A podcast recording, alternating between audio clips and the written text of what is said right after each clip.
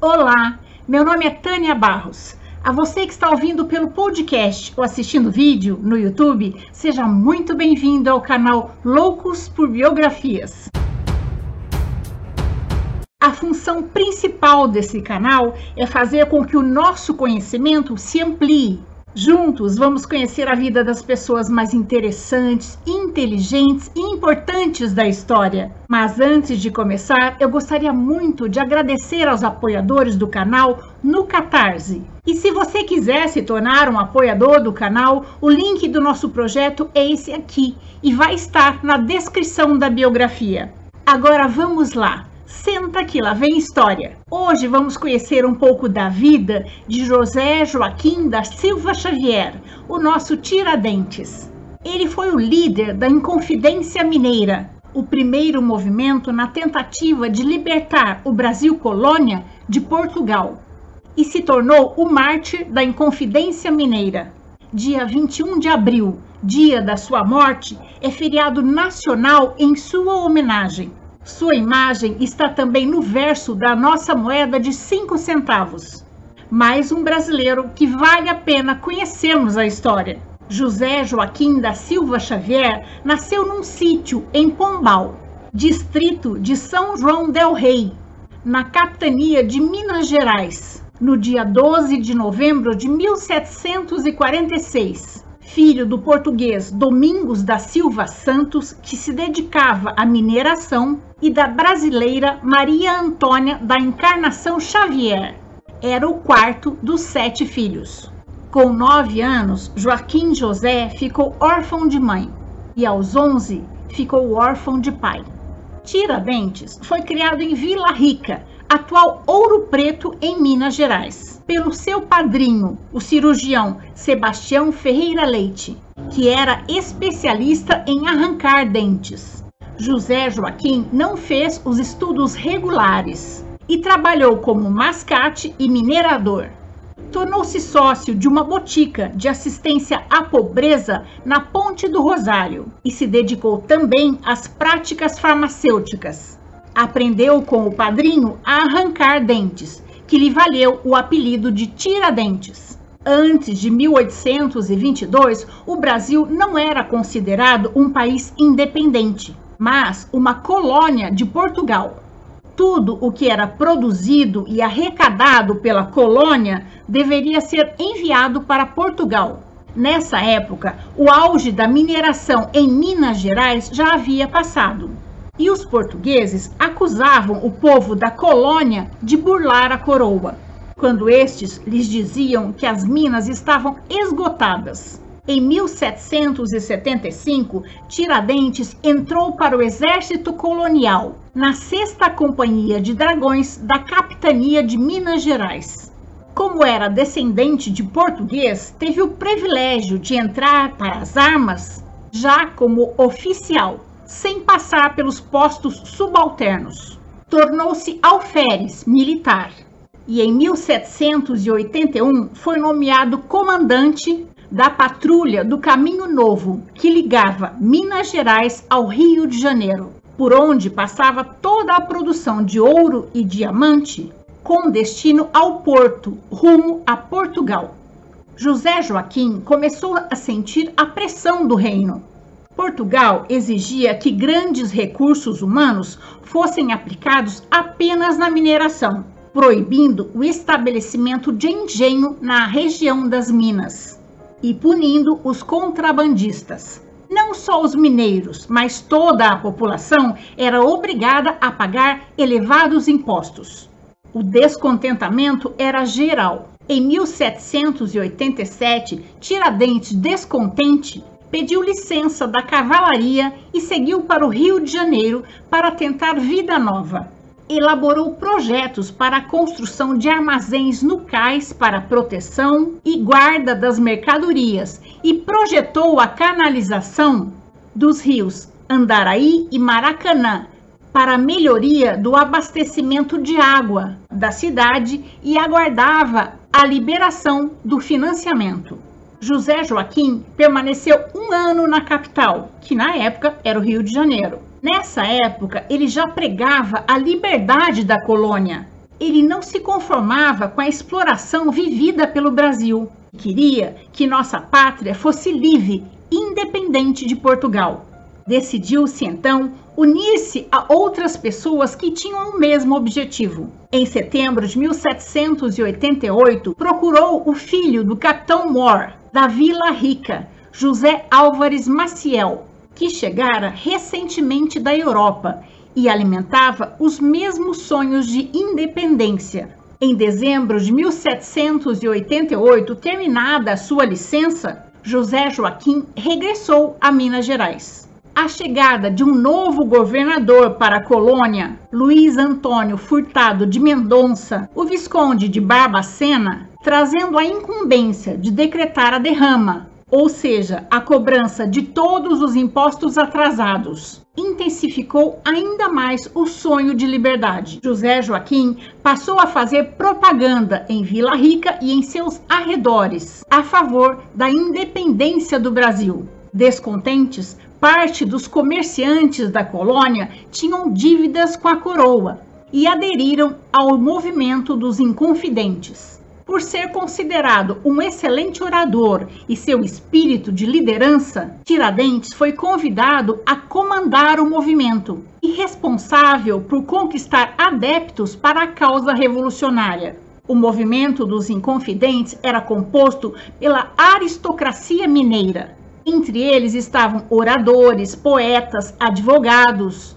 A eles se uniu o padre Carlos Correia de Toledo e Melo, o vigário de São João del Rei, um homem rico e influente, e pessoas de certa posição social, como Cláudio Manuel da Costa, poeta e antigo secretário do governo, Tomás Antônio Gonzaga, poeta e ex-ouvidor da comarca, e Inácio José de Alvarenga Peixoto, minerador. A primeira reunião dos Inconfidentes ocorreu na casa do tenente-coronel Paula Freire, a Inconfidência Mineira era contra o domínio português e pretendia transformar o Brasil numa república independente. Eles também eram contra aos pesados impostos que a coroa impunha à já decadente exploração de ouro na colônia e pretendiam abolir as taxas e os impostos abusivos, o quinto e a derrama. O quinto significa que a coroa portuguesa ficava com um quinto, 20%, de todo o ouro encontrado no Brasil. Daí a gíria popular quinto dos infernos. Assim, todo o ouro encontrado era levado para as casas de fundição e as casas de intendência, que pertenciam à coroa portuguesa, e transformados em barra, que saíam com o símbolo da coroa com o objetivo de fiscalizar o contrabando. A derrama, como já disse anteriormente, era a cobrança de impostos atrasados. Se o cidadão não pagasse os impostos que estavam atrasados, seus bens eram confiscados, de modo que os soldados entravam nas casas e retiravam o que fosse necessário para completar o valor da taxa um projeto de constituição foi redigido. A nova capitania deveria ser São João del Rei. Tiradentes propõe que a bandeira da nova república seja um triângulo vermelho com fundo branco, simbolizando a Santíssima Trindade. E Alvarenga sugere a inscrição Liberdade, ainda que tardia. O objetivo era fazer um protesto no dia da derrama, alertando as pessoas sobre o plano da libertação e, em seguida, prender o governador Visconde de Barbacena. No dia 15 de março de 1789, o coronel Silvério dos Reis, fazendeiro e minerador, introduzido ao movimento e que conhecia todos os planos, delatou a conspiração em troca do perdão de suas dívidas que eram de 770 contos. Nessa época, Tiradentes encontrava-se no Rio de Janeiro em busca de novos adeptos à causa revolucionária. No dia 1 de maio, o coronel Silvério dos Reis chega ao Rio de Janeiro em busca de Tiradentes. Perseguido pelos soldados, Tiradentes se escondeu na casa de um amigo. Mas no dia 10 de maio de 1789, a casa do seu amigo, Domingos Fernandes da Cruz, onde Tiradentes estava, foi cercada e Tiradentes foi preso.